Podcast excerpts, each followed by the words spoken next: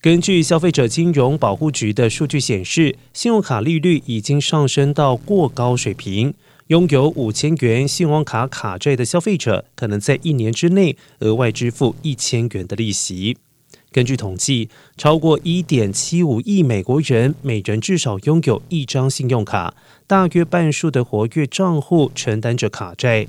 CFPB 表示，在经济大衰退之前，注销率和信用卡获利往往会同步变化，但随后因经济复苏，信用卡公司并没有相应的降低价格，即使违约风险开始降低。CFPB 表示，将计划研究一个由少数关键参与者主导产业中的反竞争做法，将调查是否以牺牲持卡人为代价，抬高企业获利。或者，这是否可以用奖励计划的普及来解释？